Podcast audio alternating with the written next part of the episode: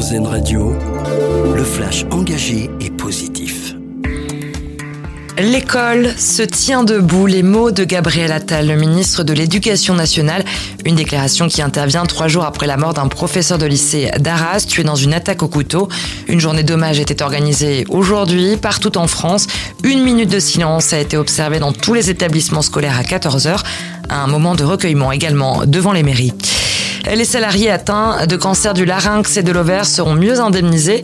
Ces pathologies provoquées par l'inhalation de poussière d'amiante viennent d'être reconnues en maladie professionnelle dans un décret publié hier au journal officiel.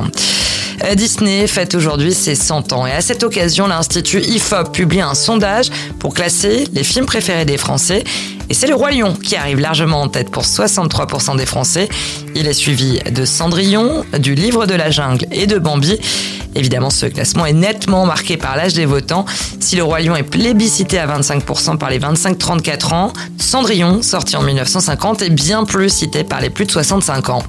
Un nouveau record pour Minecraft, le jeu vidéo, propriété du géant américain Microsoft, a franchi le cap des 300 millions d'exemplaires vendus. C'est ce qu'a annoncé l'éditeur du jeu.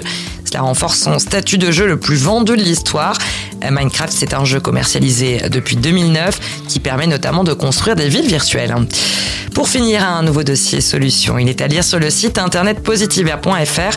C'est une initiative de la mairie de Strasbourg. Elle a mis en place un système permettant aux femmes enceintes de se faire prescrire par des professionnels de santé des produits bio, tels que des paniers de fruits et de légumes. L'objectif, protéger leur bébé des perturbateurs endocriniens. Euh, l'expérimentation a été lancée en novembre 2022 et l'initiative a depuis ravi plus de 800 femmes.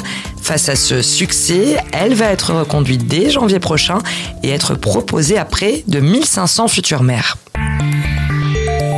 autre vision de l'actualité. C'était le flash engagé et positif d'Airzen Radio.